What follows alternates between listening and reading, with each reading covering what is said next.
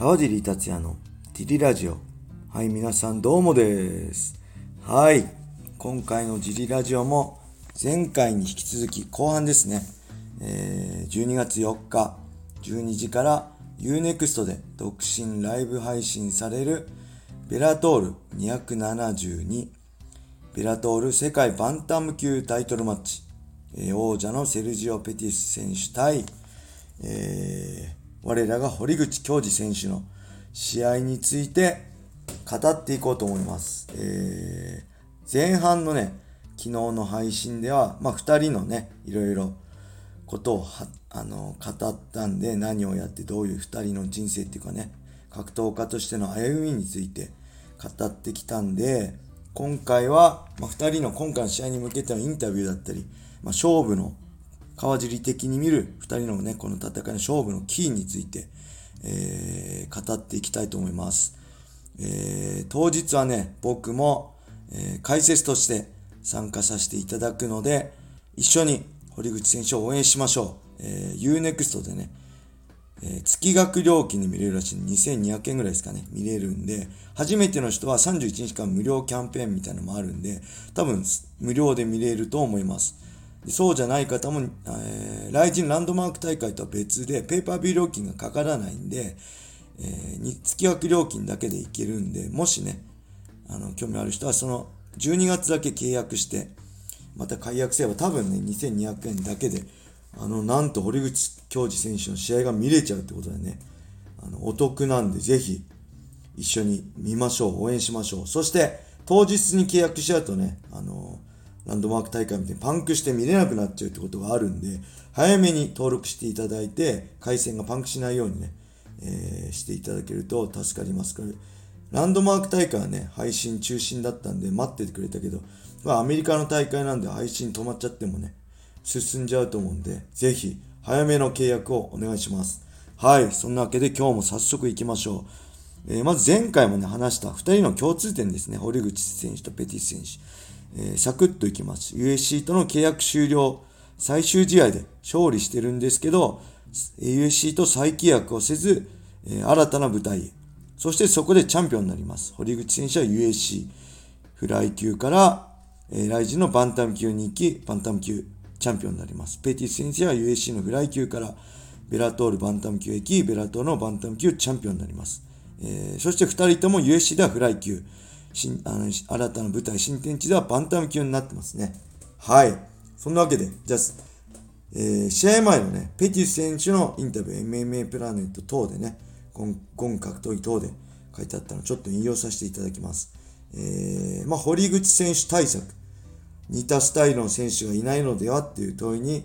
えー、平本蓮がトレーニングパートナー。平本選手は堀口のスタイルに関して細部にわたって分析してくれている。とても助かってる。このタイミングで日本から堀口選手が、あ、平本選手がルーファススポーツに来てくれたのは本当助かってるとのことでしたね。平本蓮選手皆さん知ってると思うんですけど、元ね、K1 のチャンピオンで、今 MMA に転向して来人でね、試合してますけど、やっぱ若いけど、まあ、インタビューと読むから賢いですよね。格闘技の方がめちゃくちゃ賢いんで、それはすごい確かに、あ、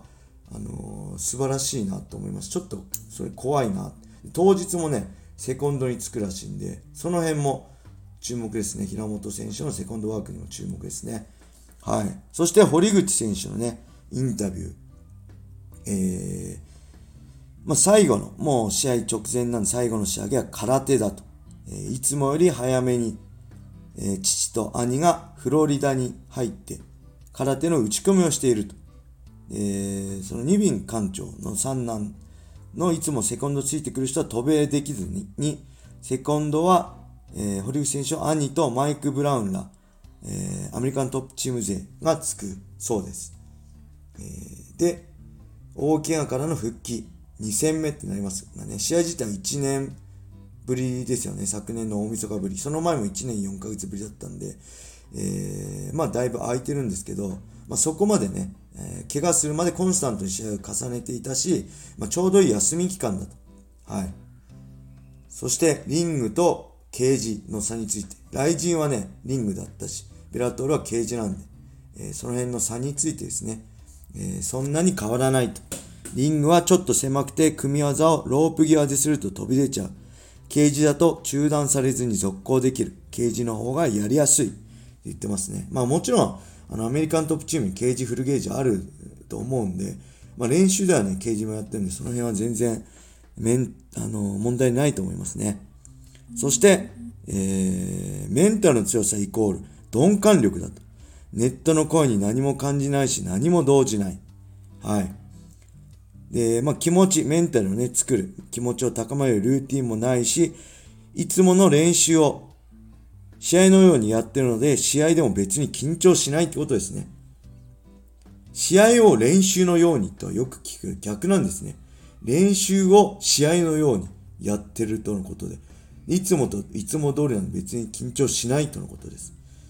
えー、そして練習仲間には USC バンタム級の欄干のペドロ・ムニョス選手だったり、ワンフライ級王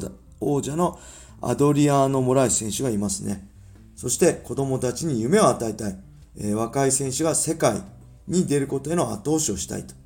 初めて見る人にも人間ってこういう動きはできるんだと。他のスポーツにない動き、迫力を見てほしいと。えー、そしてまずはしっかり目の前のベルトを、えー、取り返すことね。ライジン代表としてしっかりと世界のレベルの戦いを見せたいとのことですね。そしてこの試合、空いてたね、1年間で打撃寝技を問わず総合格闘技として完成度が上がってきた。足の状態、えー、前十字靭帯断裂と半月板損傷でね、1年4ヶ月試合できてなかったんですけど、まあ、元の状態に近づいてると。踏ん張った時に多少痛みはあるけど、まあそれが普通と思えば普通と、全く気にせず使える100%に戻ってるとのことでね、えー、すごい、なんだろう、細かいこと気にしないんですね。すごいメンタル強いですよね。僕は結構気にしちゃうんですけど、大丈夫かな？勝てるかなと思うけど、まあいつも通りやってる大丈夫っしょみたいな感じで、うん、すごいですね。やっぱトップに、トップ中のトップに行く人はやっぱこういうメンタルなんでしょうね。うんまあ、なかなかけどこういう人いないと思いますけどね。はい。素晴らしい。うん、さあ、そんなわけで、じゃあ川尻達也的に見る勝負のね、キーポイントいきましょう。えー、まずはね、えー、セルジオ・ペティ選手のジャブに注目してください。すごいね、ジャブを多用するんですよね。でジャブを基本に戦ってます、スタンドの打撃は。で、もちろん、アクロバティックな後ろ回し蹴りとかね、カポエラキックとかもあるんですけど、基本的にはオーソドックスなボクシングスタイルです。で、ジャブを基本に、ジャブがね、当たるときは自分のペースを作りやすい展開になりやすいですね。作ってます。ジャブが当たるときは自分のペースで戦えてるってことだと思います。そして、そのジャブから右のカウンターですね。あのー、特に右フックね。右フックはすごい強いです。これで、どんどん倒してますね、対戦相手を。で、ペティスはね、まあ、自分から追うってよりも、対堀口選手として、対策としてはね、堀口選手が入ってくるところをカウンター狙うんじゃないかなって僕は思ってます。この右フックのね、カウンターだったり、あのー、まあ、追いかけてもね、その堀口選手のスピードになかなかついていける選手いないと思うんで、追って自分が消耗するよりは、あのしっかりジャブとかね、あのオーソドックスなスタイルで戦ってきたところをカウンターで迎え撃つって感じなんじゃないかなと思ってます。で、しかもね、その堀口選手、唯一の KO 負けが朝倉海選手の右のカウンターなんですよね。えー、セルジオ・ペティス選手が得意とする右のカウンター。これを朝倉海選手に食らって、初めての人生初の唯一の KO 負けをしてます。なんでちょっと怖いですね。そのセルジオ・ペティス選手の右のカウンター。その前にジャブがあるんで、そのジャブを食らわない距離で戦って、ジャブをしっかり外せれば、堀口選手のペースになるんじゃないかなと思います。えー、そしてね、堀口選手としてはやっぱり、その踏み込みの速いね、ステップワーク。そして、朝倉海選手戦でも見せた、えー、カーフキックね。えー、ペティス選手は近い距離で戦いて、堀口選手は遠い距離からの踏み込みですね。本当にリングの端から端まで一瞬で届いちゃうような速い踏み込みで戦う二人の、えー、その距離の違いね。そこで堀口選手のステップ、そしてカーフキックが、まあ、鍵になってくるんじゃないかなって思ってます。で、ペティス選手は、ケージレスリング強いんですけど、まあ、盤石ではないですね。絶対倒れないってわけではないんで。で、基本下になったらね、えー、立ち上がろうとしますね。下から、まあ、攻めては、そこまで多くないのかな。まあ、基本柔術はできると思うんですけど、MMA の試合に限っては、そこまで下から下仕掛けるとかじゃなくて、立ち上がることをね、メインにやってくると思います。堀口選手はね、まあ、打撃だけではなく、ケージレッシングや寝技、フィジカルももう一流なんで、うん。その辺も、えー、まあ、打撃、セルジオ・ペティス選手としては、堀口選手の打撃を気をつければいいっていう話でもないってことですよね。もちろんタックルもできるし、ケージレシングに倒して、寝技でもね、あのー、コールドウェル選手から、えー、ギロチンチョークでね、一本取ってるんで、その辺も注意が必要。もちろんフィジカルも、もともと USC フェライ級だったんですけど、えー、体格ではね、だいぶ大きかったダリオン・コールドウェル選手だったり、朝倉海選手からも勝ってるんで、フィジカルも一流ってことですね。で、まあ共通点でも言いましたけど、二人にはね、体格差がない。二人とも元フライ級なんでね。うん。なんでこの辺のフィジカルの差はちょっと堀口選手があるんじゃないかなって僕は見てます。で堀口選手の踏み込みの速さにペティス選手が対応できるか。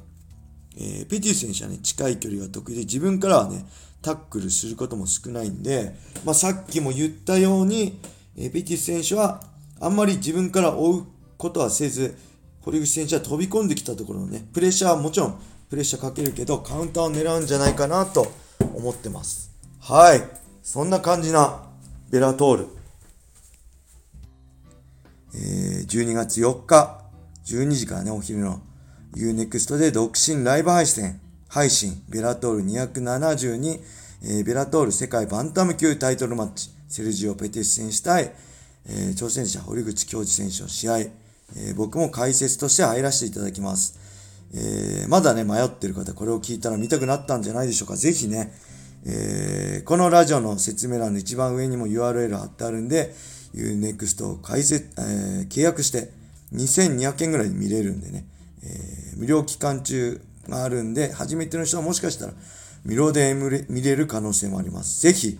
一緒に堀口選手を応援しましょう。はい。それではね、今日はこんな感じで終わりにしたいと思います。皆様、良い一日を。またね